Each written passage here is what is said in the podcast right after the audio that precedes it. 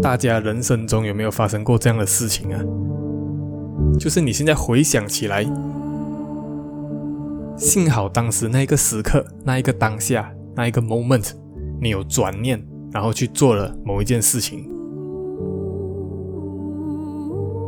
要不然你回想起来，你这一辈子呢，一定会非常后悔的嘛。我今天呢，就要跟你们分享一个故事。就是我一开始本来很抗拒，不想去非洲自驾，到我怎样最后出发非洲，然后完成了这一些，我知道我这一辈子都会很开心的事情。但是在告诉你们答案之前呢，你们要做好准备，因为那将会是一个非常愚蠢的答案。From the number one station, this is a story about love. A love story。欢迎收听赖永林广播日记非洲后记的第三集。我是赖永林。这是一个跟大家分享我当时在非洲自驾的时候，那些镜头来不及拍到的画面，或者是我来不及在影片里面分享的心情小故事。趁着我们的非洲之旅游已经出发了，我们已经正式。在非洲的大陆上面奔驰了，我来跟你们讲一下，为什么我当时本来不想去这个非洲旅行。我是非常喜欢驾摩托车，还有骑脚踏车的，因为我很喜欢你双手啊，我握着那个握把的时候，然后你可以感觉到我正在操控它，你可以感觉到。你脚下的轮胎跟陆地正在磨合，正在前进，你可以感觉到他们的那一种操控感，然后风轻轻吹在你脸上那种，我觉得很自由、很奔放的感觉。就是因为我很喜欢这种感觉啊，所以大概在两年前呢、啊，当我拍影片已经拍到觉得有一点腻了的时候，我想要有一点转变的时候，我就决定我要跑到日本的冲绳去骑脚踏车环岛一圈。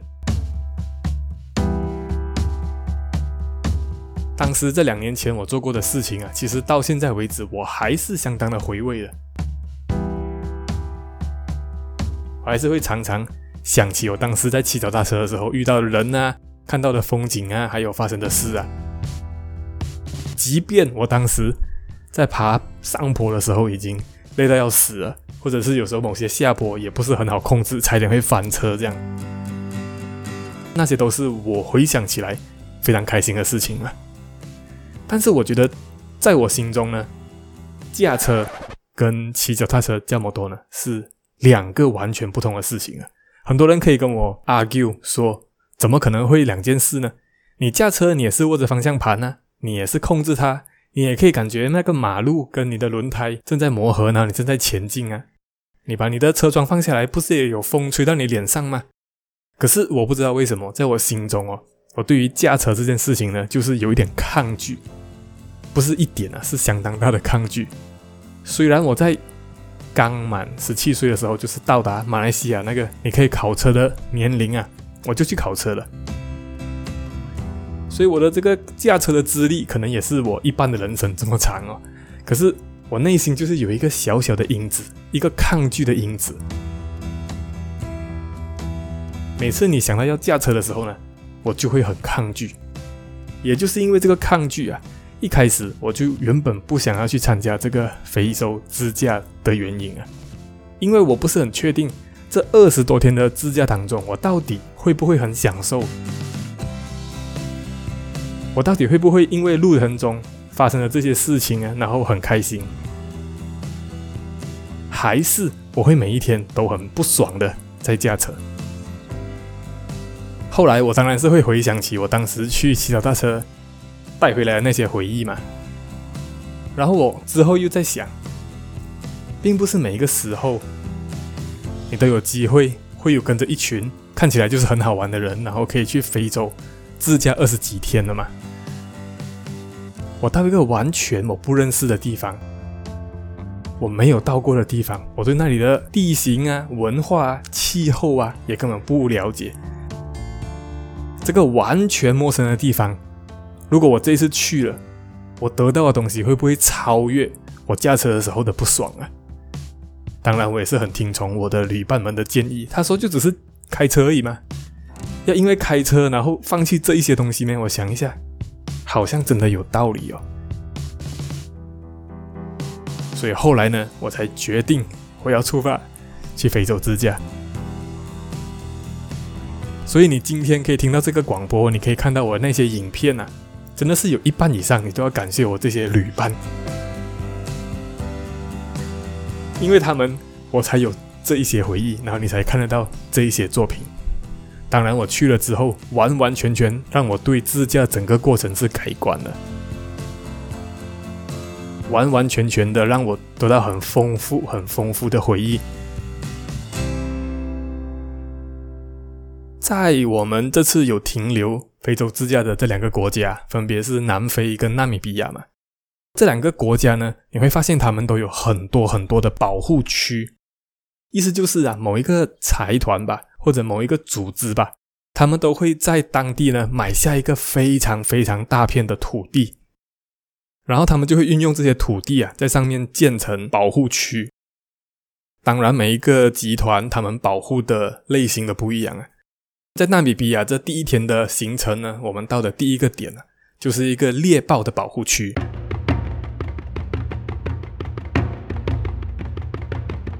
你们知道哦，从古至今啊，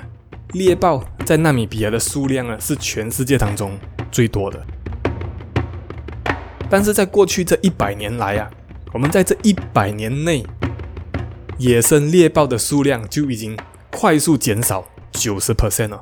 所以纳米比亚的人看不下去了吧？所以他们就有一个团体呢出现了。从一九九零年开始就成立了这个保护园区，目的呢就是为了要保护、拯救这一些猎豹们。他们就是会把一些可能受伤的吧，可能之前被抓的吧，各种各样背景的猎豹，他会把他们带到这个猎豹保护园区里面。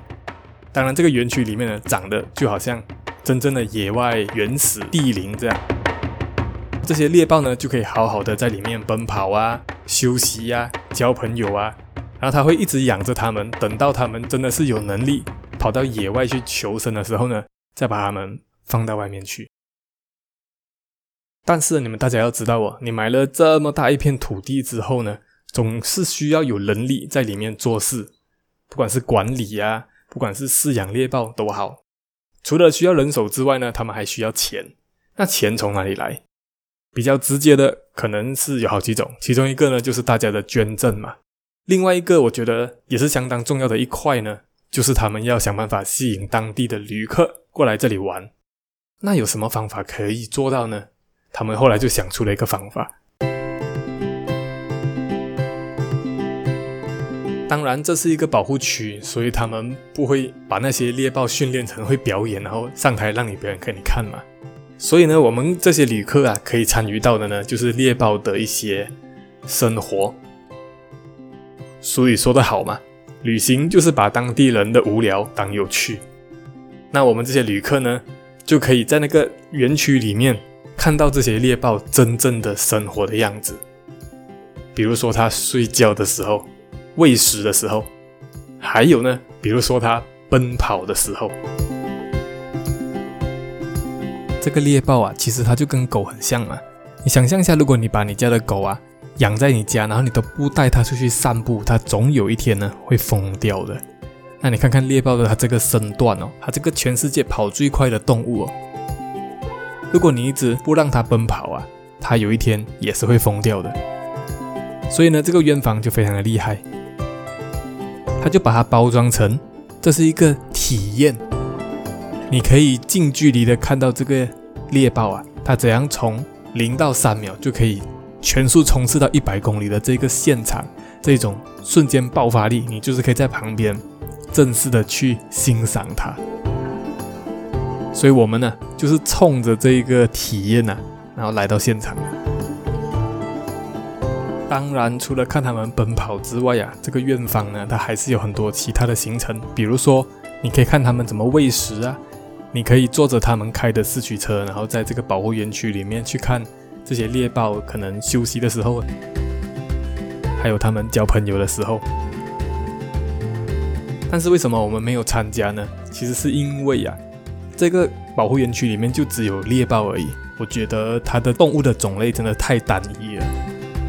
然后纳米比亚其实还有很多地方可以让你看到很多不同的野生动物的。所以呢，我们当天就是决定早上看完这个它全速奔跑的场景之后呢，就要准备到下一站去了。但是在这里打岔一下，我觉得会看我这次非洲旅行 vlog 的你们，不管你是有订阅还是没有订阅啦，你肯定都是对一些国外的生活啊，你对这个世界上其他的文化啊，这个世界上其他的角落啊，或者是对个人想要有一些特殊的体验啊，肯定都是相当有兴趣的。这一点呢，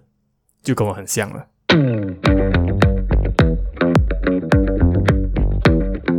台湾是我第一个出国的国家哦，当时我来台湾读大学嘛，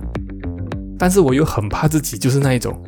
只是第一次出国，然后到台湾之后呢，就落脚了，我还是不知道这个世界其他地方长什么样子，所以在台湾上课的时候啊，我就非常积极的把握任何有机会出去的行程，比如说国外的参访团啊，比如说国际志工啊。或者比如说交换学生啊，反正我就是不愿意去错过任何一个有人出钱让我去旅行的机会。所以如果你也是这样的人，可能你还是学生，可能你已经是工作人士，但是你就是有一段时间，你想要来到纳米比亚这个地方啊，去体验一下。去看看这里的人啊，体验这里的风景啊，还有这里的气候啊。当然，如果你还喜欢猎豹的话，我今天介绍的这一个保护区啊，其实就是一个非常适合你的地方。你看哦，我刚刚已经说他们的这个地点这么大了，所以他们需要各种各样的人才一起来营运这整个保护区，这整个大区块。所以啊，你看他们的网络上呢，其实一直有在招募。各种各样的人才呀，只要你的技能是他们需要的，你就可以到他们这个地方去生活，以这种用你的能力去跟他交换住宿的机会，你就可以在那边工作啊，你可以在那边住啊，你就可以在那边亲眼看到这些猎豹，然后还可以住在纳米比亚，体验当地的这种特色。所以，如果你就是一直在找这种机会的话呢，我觉得这个猎豹保护区啊，可能是你可以考虑看看的地方。但是我有一个小小请求啊，要是我的观众朋友们啊，有哪一天你真的到了那里呢，可以麻烦你帮我跟那个猎豹保护员 Laura 要一下她的电话号码吗？So my name is Laura. I'm one of the cheetah keepers here. Do we have any questions before we go inside? 我们这次旅行啊，每一次采买的时候，大概就是会买两到三天所需要的东西。那我们需要哪一些呢？其实是很基本的，就是水，还有零食。再不然，有些晚上如果我们需要自己煮饭的时候啊，就是一些简单的食材。你看到我们城市跟城市之间每次距离很长嘛，但是我们中间呢，往往都是可以找到停下来到他们的超市去买东西的那个地方。所以这一整趟下来，我觉得我们的生活机能方面呢、其实没有太大的问题。但是这就是一个很好的时机，可以讨论到全球化这件事情上面了。你不觉得全球化很有趣吗？我们说远到非洲、欧洲或者东南亚、日本，甚至是你家楼下最新开的超市、百货。其实你会发现，他们的动线都一样，他们的摆设都一样。你来到一个新的国家，你看到一个新的超市，在不需要任何指引的方式之下，你其实就可以找到你要的东西。你就是可以知道要怎么付款，你知道要怎么挑货。我觉得这个就是一个非常非常明显，我们活在一个地球村的一个样子下面。那这个到底是好事还是坏事呢？我其实自己也说不上来啊。因为它确实让我们旅行的时候非常非常的方便，可是有些人就会争执说，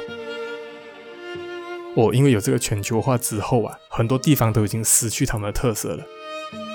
这一点我不知道大家有什么话讲，但是我自己并不是非常的赞同，因为我觉得全球化之后啊，这些地方，比如说我这一次到的纳米比亚，他们的城市也完全没有说失去他们自己的特色啊，他们还是有很多在地化的东西。你也可以到他们当地市集啊，你会看到那边也是有很多当地的人穿着当地服装在摆摊子啊。你还是会看到有一些人在放羊啊，骑着小毛驴啊，或者是住在茅草屋下面呢、啊。我觉得就只是看你要怎么去看待这个事情，又或者是你选择用一个怎样的方法去旅行而已。我自己是觉得，当我已经活在城市的时候，我每一天都可以享受到这种文明社会带来的方便的时候，凭什么在偏乡的他们不能够？拥有跟你一样的方便呢？好了，我们扯太远了。但是我想要跟你们讲一下 Car Guide 这一个人物。我觉得很多时候啊，一件事情你到底可以不可以接受呢？其实是跟那个人怎么告诉你这个消息啊，是非常有关联的。就拿我们这次 Car Guide 的事情来讲啊，在马来西亚也有卡盖哦。就是当你每天驾车驾到某一个市区的时候，如果你在停车的时候，有远方一个人跟你招手啊，指引你说哦，你可以停在这个位置。他往往就是一些无业游民啊，就是这些所谓的 car guy。你下车之后呢，就是要给他钱，也没有人规定你一定要给他钱哦，但是你不敢不给的嘛，因为你觉得花这个小钱。好过你出来的时候，车窗被打破，里面东西都不见掉。可是你就会给的很不爽，你就觉得这些人真的是无本生意，这样出来招两下而已，就可以赚钱了。然后在纳米比亚呢，这些 car guide 也是同样的情况。但是我们被告知这件事情的时候呢，是由那时候我们租车公司的老板跟我们讲的。他就是一派轻松的把这件事情跟我们说。他说啊，当你们等一下停车的时候啊，如果有一个穿绿色衬衫的人给你们收钱呢、啊，你就给他两块钱就好，他就会把你的车顾得好好的，就不用担心。他用这种方式去讲，我们当下就觉得哦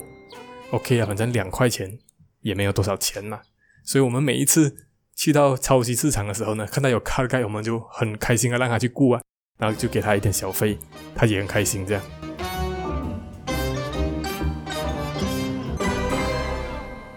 顺路这件事情哦，在我们这次的非洲自驾旅行当中，可以讲是非常的奇妙，很难去定义它。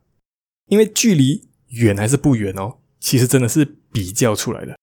我们在超市买完了之后啊，照理是讲，我们一定要在天黑之前就赶到我们今天要住的那一个城市，去找到我们的饭店。但是啊，这个途中就是会非常所谓顺路的经过陨石的景点。但是这个顺路哦，是需要我们从主要干道分叉出来，再另外多开一百多公里才会到的一个地方。但是当每一天的旅行都是三四百公里的时候，你就会瞬间觉得，诶，一百多公里好像蛮顺路的。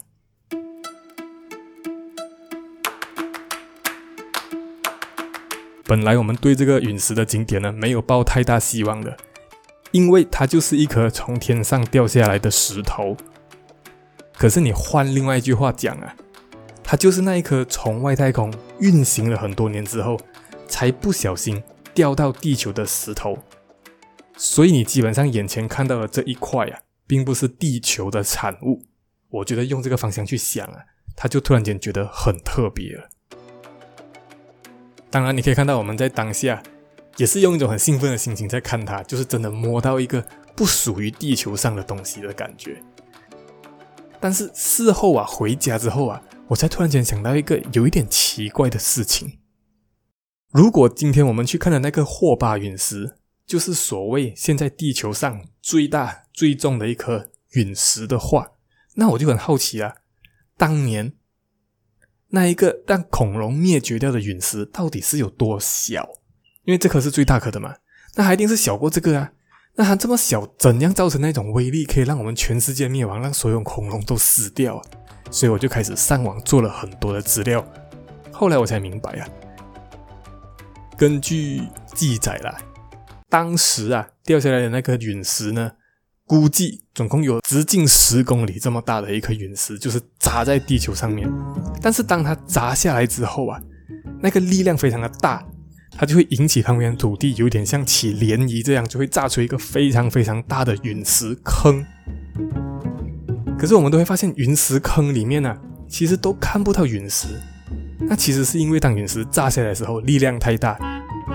所以当它炸到地上的时候呢，它就会瞬间变成粉末。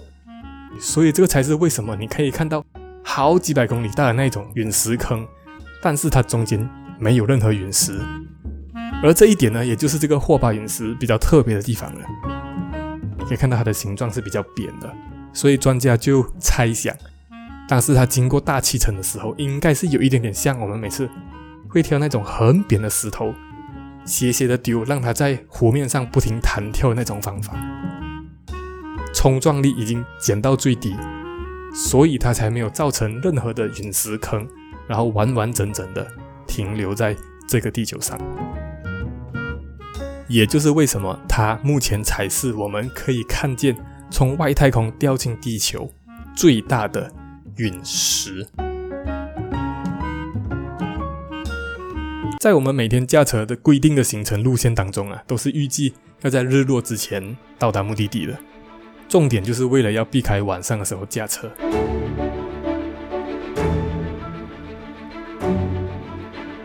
上一集我已经有跟大家讲过，纳米比亚的公路分级啊，其实是很多种的。然后他们有百分之八十啊都是石头路，只有百分之二十是柏油路吧。但是不管是柏油路还是石头路，他们往往都没有电灯，除非当你非常非常靠近城市的时候，才有几盏非常稀疏的电灯。这个就变成你在晚上驾车的时候呢，是非常危险的。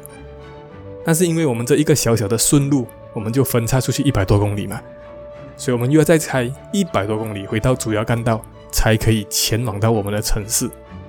所以当然，我们就要第一次尝试到在晚上开车了。当然，我现在可以站在这里跟你们讲话，就代表当天晚上没有发生任何事故。但是你可以看到，我影片当中没有任何我们在晚上驾车的画面，那就是因为我们四个人都分工合作的盯着路面，一刻都不可以晃神，我们才这样顺顺利利的开到城市，然后才到达我们的饭店了。其实也不是饭店啊，就是一个德国人开的民宿。有没有发现，在这里的民宿啊，很多都是德国人开的？这个原因是什么呢？我留到下一次再跟你们讲。今天晚上呢，我们一定要早一点休息，因为明天早上我们一醒来呢，我就要带大家到纳米比亚最珍贵的一块土地上，体验真正的非洲大陆之旅。有没有人要先猜？是什么样的行程呢？